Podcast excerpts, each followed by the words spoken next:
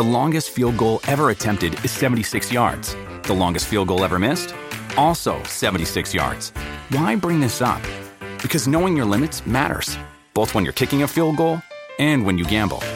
Betting more than you're comfortable with is like trying a 70 yard field goal. It probably won't go well. So set a limit when you gamble and stick to it. Want more helpful tips like this? Go to keepitfunohio.com for games, quizzes, and lots of ways to keep your gambling from getting out of hand. What does motion sound like? With Kizikans free shoes, it sounds a little something like this.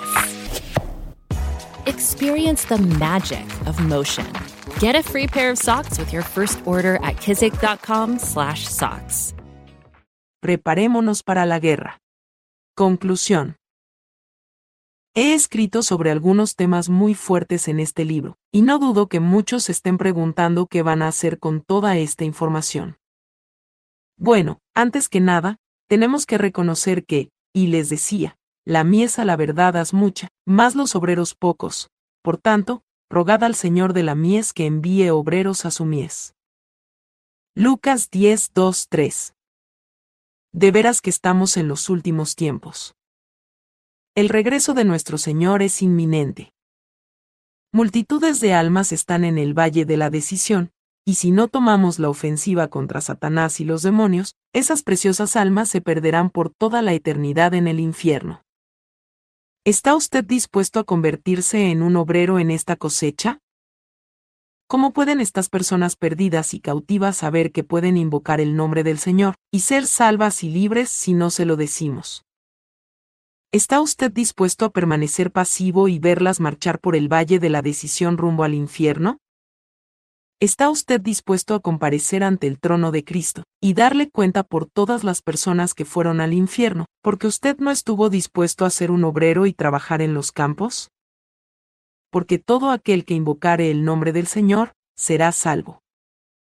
¿Cómo, pues, invocarán a aquel en el cual no han creído? ¿Y cómo creerán a aquel de quien no han oído? ¿Y cómo oirán sin haber quien les predique? ¿Y cómo predicarán si no fueren enviados? Como está escrito, cuán hermosos son los pies de los que anuncian la paz, de los que anuncian buenas nuevas. Romanos 10, 13, 16. Para ser obrero hay que tener llamamiento. ¿Y cómo predicarán si no fueren enviados? Romanos 10, 15.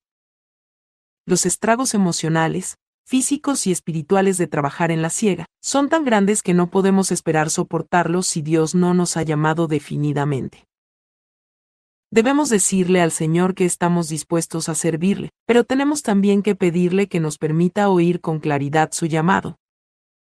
Necesitamos la seguridad que da saber que el Señor nos ha mandado a la ciega. Pero no es cuestión de juego. Una vez que somos llamados, tenemos que ser obedientes a ese llamado. Y Jesús le dijo, Ninguno que poniendo su mano al arado mira atrás, es apto para el reino de Dios. Lucas 9, 62. Es algo muy serio, de oír el llamamiento de Dios en nuestras vidas. Dijo Jesús que si lo hacemos, no somos dignos del reino de Dios. Creo que la obediencia es la base de lo que dijo el Señor, porque muchos son llamados y pocos escogidos. Mateo 22:14 Pocos son los escogidos porque pocos son los obedientes. Los escogidos son los que obedecen. El obedecer es mejor que los sacrificios. Primera de Samuel 15:22 Pídale al Señor que establezca un pacto con usted si esa es su voluntad. Pero no pacte con el Señor a la ligera. Estamos en una lucha de vida o muerte, amados míos. Nuestra vida y nuestra alma, así como el alma y la vida de muchos, están en juego. ¿Qué valor tiene un alma para usted? ¿Está dispuesto a sacrificar la privacidad de su hogar? ¿Está dispuesto a perder su reputación y quizás la vida para que un alma se salve? ¿Qué menos podemos hacer que seguir el ejemplo de nuestro precioso Salvador? Nos esperan días oscuros. Creo de todo corazón que antes de su venida, el Señor va a purgar su iglesia en los Estados Unidos y el resto del mundo libre con persecuciones. las tinieblas van cubriendo el mundo a paso veloz. Todo en el frente político indica que Satanás está colocando sus últimas fichas para establecer el gobierno mundial que la Biblia profetiza. Cada vez que le hablamos a alguien del Evangelio, o le damos un tratado o cualquier otra pieza de literatura cristiana, estamos plantando una mina terrestre en territorio enemigo. Dificultémosle a Satanás sus últimas jugadas todo lo más que podamos. Coloquemos minas terrestres en todo el territorio que le resta por tomar. Satanás va a tratar de atormentarnos con miedo. No se lo permitamos. Sé que aún me esperan tiempos muy difíciles, pero cada vez que el miedo me acosa, reprendo directamente al demonio del temor en el nombre de Jesucristo.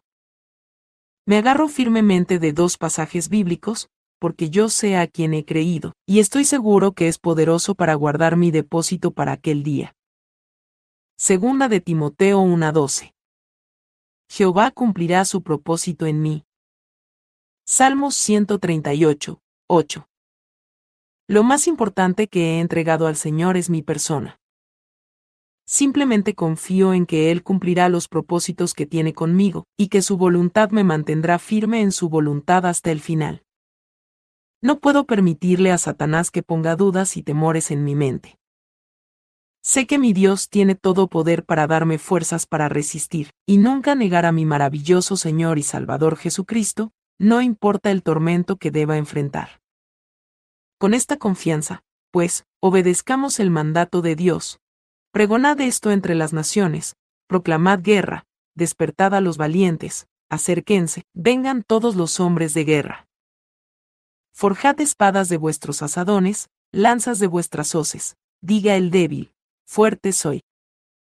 Muchos pueblos en el valle de la decisión, porque cercano está el día de Jehová en el valle de la decisión.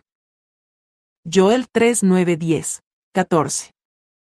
Jesús dijo, He aquí yo os envío como corderos en medio de lobos. Lucas 10:3. Que Dios nuestro Padre lo bendiga y guíe en cada paso del camino a través de su Hijo unigénito, Jesucristo nuestro Señor, ven pronto, Señor Jesús. Esta fue la conclusión del libro de Preparémonos para la guerra Gracias por haber escuchado el libro de Preparémonos para la guerra. Espero que haya sido de mucha bendición para tu vida. También te pedimos que nos sigas para que escuches más contenido como este. En el transcurso del tiempo estaremos subiendo otros audiolibros para que ustedes lo escuchen en su carro, en su casa, en su oficina o donde quiera que estén. También queremos pedirte que nos sigas en TikTok como Super Elizardo y en YouTube como Elizardo TV. En estas plataformas tenemos videos de mucha relevancia que estoy seguro que les va a gustar. Me despido su servidor Elizardo Martínez. Que Dios les bendiga